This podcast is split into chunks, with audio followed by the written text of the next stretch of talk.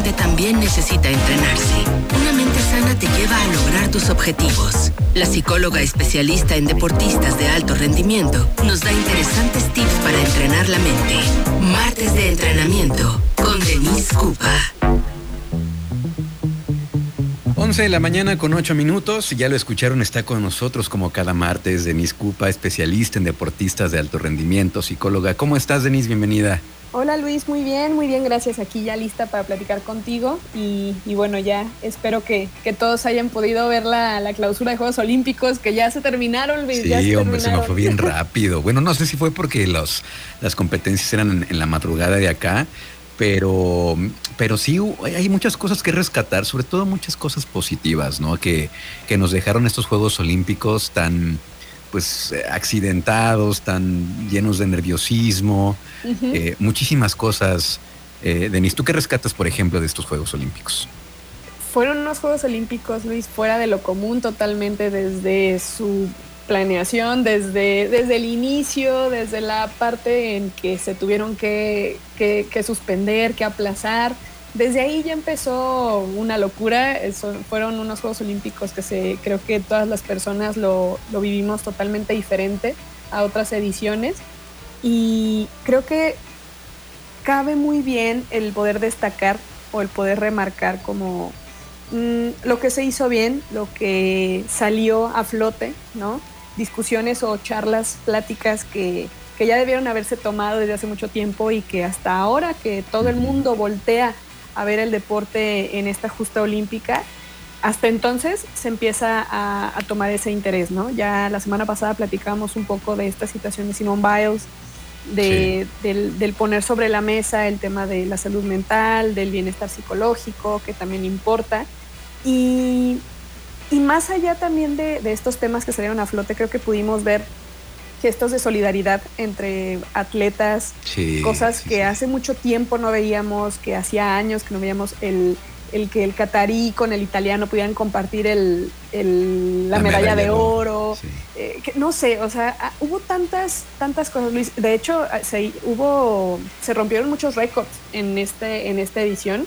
Y, y muchos lo lo relacionan directamente como con este con esta cualidad de, diferente ¿no? que tuvo los, los Juegos que, que no haya habido público, que la, concentración haya sido diferente, la preparación de todos los, los atletas previa a, Juegos Olímpicos, en medio de una pandemia y todo eso, muchos lo, lo, están relacionando a eso, ¿no?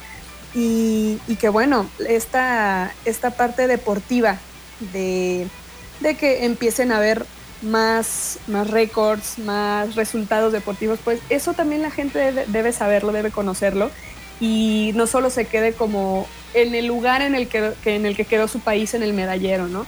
En el caso de México sí, sí se habla de, que bueno, los resultados que se tenían proyectados pues no, no, no, no, ocurrieron, no, no, se, consiguieron. Ajá.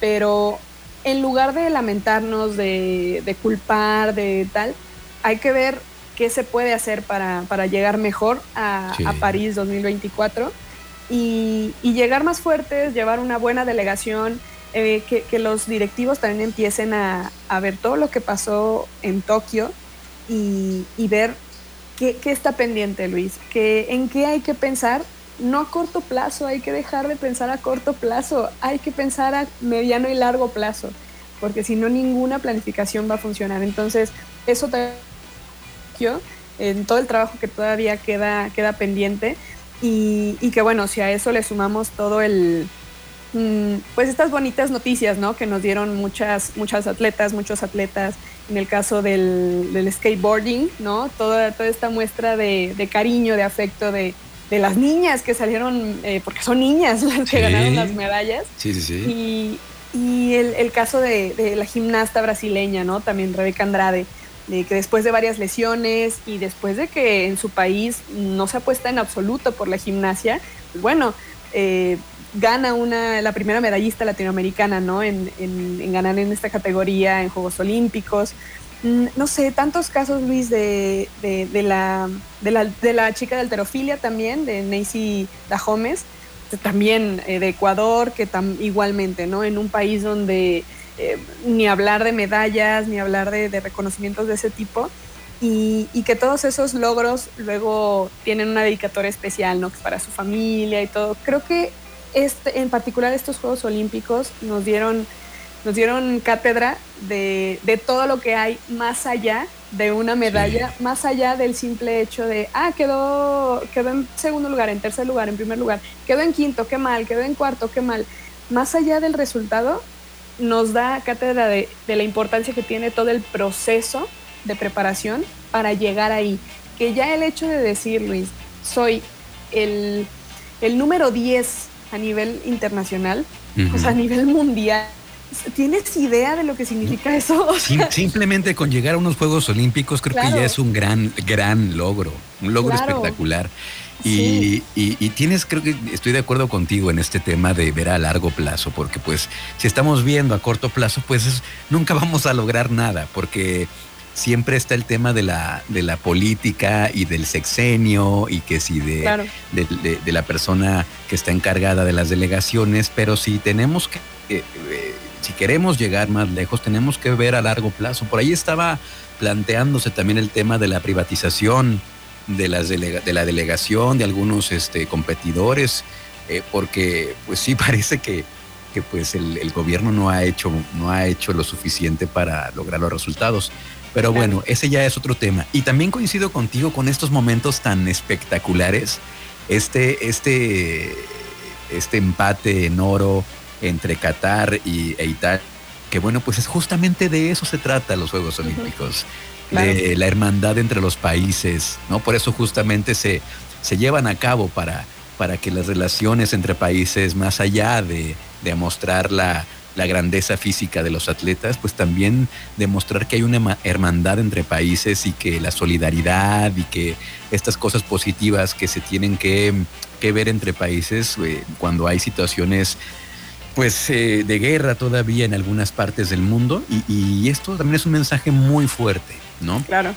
Otra cosa que también que también me llamó mucho la atención fue que ahora se le dio especial atención a los a los atletas jóvenes y también por ahí estaba la controversia que si era muy temprano para para ser atletas eh, olímpicos que se les iban a robar la niñez pero pues yo, yo veía, yo veía feliz a esta, a esta pequeñita de 13 años, este, brasileña, en la patineta haciendo lo que a ella le gusta.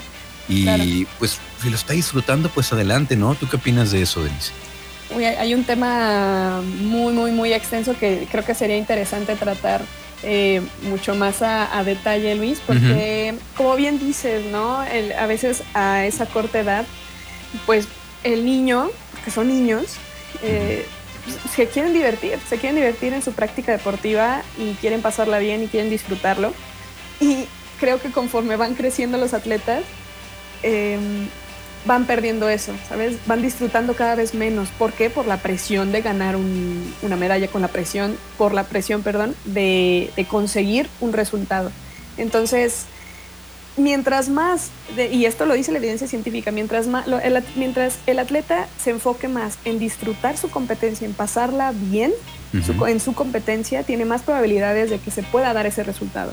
En cambio, si llegas presionado, estresado por ese resultado, solamente pensando en el lugar en el que quieres quedar y tal, no se va a dar o muy difícilmente se va a dar porque llegas mal, le experimentas totalmente la competencia de manera desafortunada y todo, y no se da. Y, a fin de cuentas, bueno, creo que eh, en el caso de la delegación mexicana, ¿no? También reconocer que la delegación mexicana partió a Tokio eh, con una delegación de 164 atletas, de las cuales 67 son, fueron mujeres y de las cuales pues nuestras medallas en su mayoría fueron por mujeres y creo que eso también es, es digno de mm. reconocerse reconocer a Ale Orozco, a Gaby Agúndez, a Aremi Fuentes y también a Ale Valencia, quien obtuvo su medalla con, en equipo con Luis Álvarez.